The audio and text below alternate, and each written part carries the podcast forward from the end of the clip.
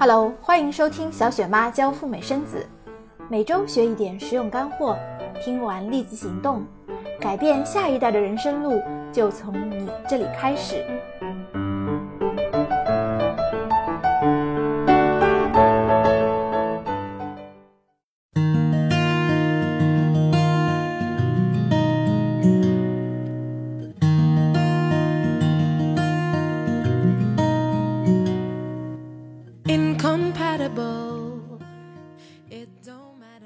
最近，北京人大附中国际部一条微博引发了吃瓜群众的围观。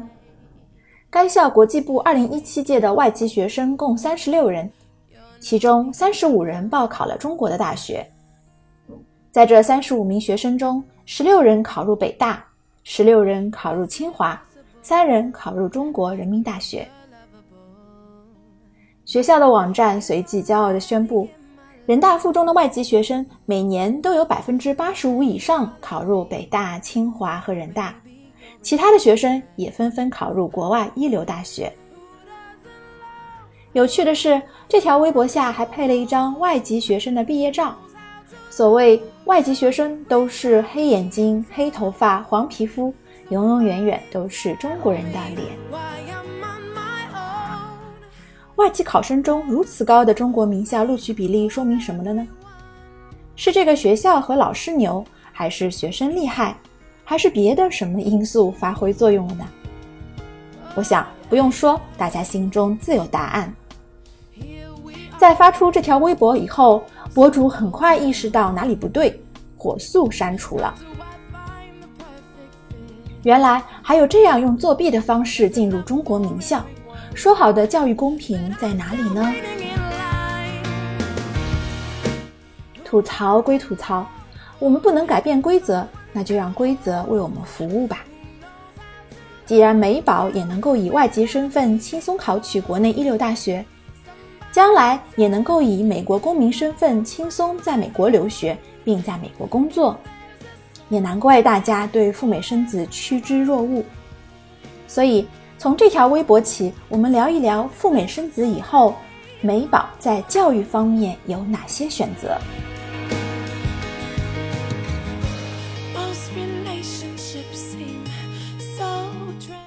第一种选择，美宝以外籍身份走体制内的升学道路。美宝走这条路，优势当然是充分利用自己外籍身份了。要知道，外籍学生报考北大、清华等一流学府，不仅入学门槛大大放低，还有这样那样的优惠条件。所以说，美宝的身份是有额外加成的。在去年，清华大学曾宣布，2017年清华大学留学生本科招生将全面取消笔试，无需参加考试，只要申请人提交材料、面试。然后等待审核通过即可。清华的政策一出，其他中国的顶尖大学也纷纷表示将追随他的脚步，对外国国籍学生放松门槛。虽然各大中国名校对于外籍留学生的入学标准有所不同，但有一个观点是大家的共识：如果你有外籍身份，虽然对学业和成绩仍然有一定的要求。但若要进入清华、北大、复旦、交大等高等学府，所面临的压力小了非常多。难怪在知乎上有一位出生于台湾、正准备报考北大的答主感慨说：“投胎是门技术活。”原来报考中国大学要走体制内的道路，中国国籍的考生最难，其次是港澳台。最后，外籍的考生最轻松。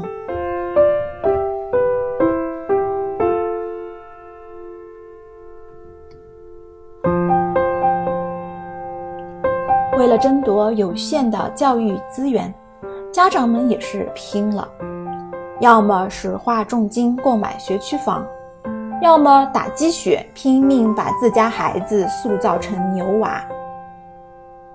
对于美宝们来说，走体制内的道路，虽然也必须经历幼升小、小升初这些磨人的过程，但相对来说压力可能没那么大，家长呢可以淡定一些。当然了，你也可以选择成为他们其中的一员，让孩子走牛娃路线。牛娃也并不妨碍我们向人大附中国际班的家长们学习，将来给孩子来个弯道超车。这样做等于是拥有了双保险。外籍身份是给孩子在激烈竞争中配备的重型装备。至于学区房可买可不买，就看各家的情况了。小雪妈觉得，学区房更大的意义恐怕在于把有钱人或者同等阶层的人的孩子们聚集在一起，给孩子们一个更好的学习氛围和一个更好的同伴环境。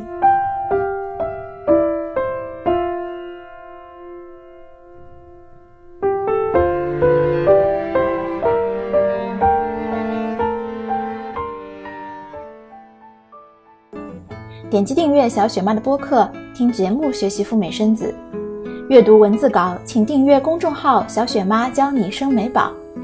更多签证和入境真人实例，看一看我的微博“赴美生子陈时谦”。小雪妈提供个性化的付费服务：第一，代办陈时谦，全权代理申请你的美国签证，确保一个月内一次通过；第二，签证辅导，你可以 DIY 自己申请。有疑惑问题，获得我的专业建议。第三，入境海关的咨询辅导，选择哪个城市，该带多少现金，让你又快又好的入境美国。如何办理以及更多的贴心服务，现在就联系我的微信号 Debra 四五六六幺六 D E B O R A H 四五六六幺六。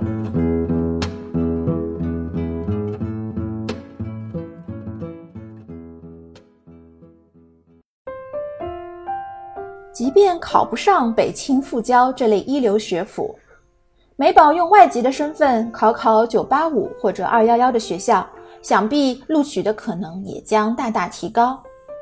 不信，你可以打开任意一所国内985或者211大学的网站，看看他们对于外籍考生的招生简章、录取流程以及奖学金的设置，这和普通的中国学生参加高考的流程完全不同。作为美宝的家长们，还是应当随时关注国内大学针对外籍考生的招生动态，掌握风向。毕竟我们现在说的是这样的政策，将来十多年之后是什么样的政策，谁也无法预测。现在看来，那些人大附中国际班的孩子们，就是美宝走体制内道路最理想的模板了。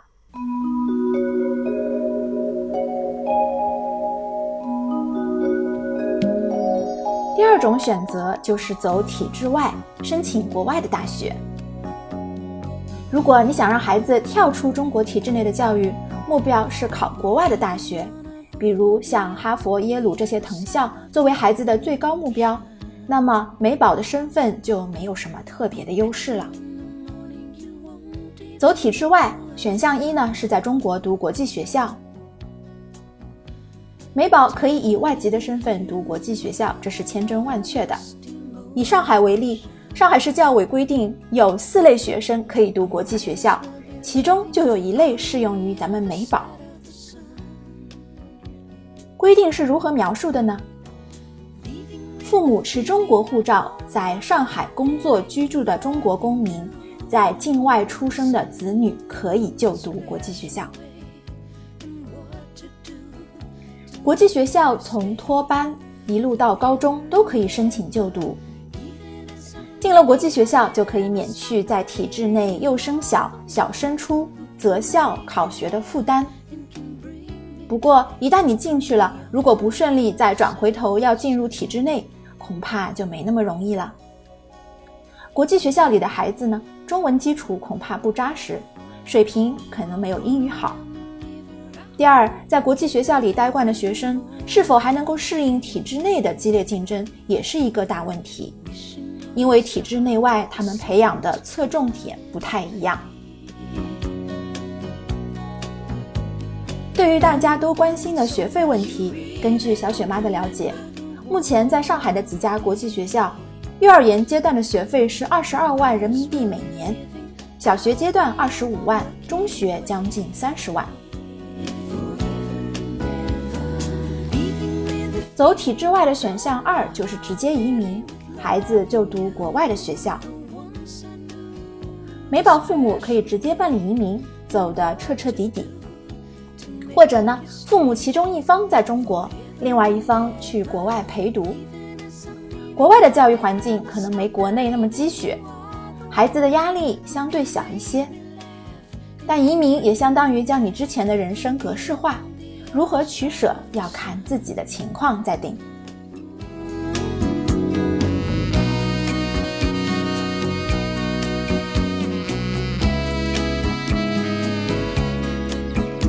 总的来说，走体制外的教育路线，美宝的身份貌似并没有特别的加成。最主要的优势还是在体制内，以外籍身份来个弯道大超车，考中国的大学。我相信大多数暂时还没有移民计划的美宝家庭，还是会选择走一个相对折中的安全路线。从小学到初中，还是让美宝稳妥的待在体制内。保留体制内外的选择权，而到了高中阶段，再考虑走哪一条路，是公办高中，还是民办的国际部，或者读国外的高中，又或者是在国内读国际学校，选择真是太多了。无论怎么选，焦虑都是我们中国中产阶级的标配，与其躲开，还不如直面。好了。你对自家美宝的教育有什么样的规划？欢迎来我们的微信公众号里留言。今天小雪妈的节目就到这里啦，我们下期再聊，拜拜。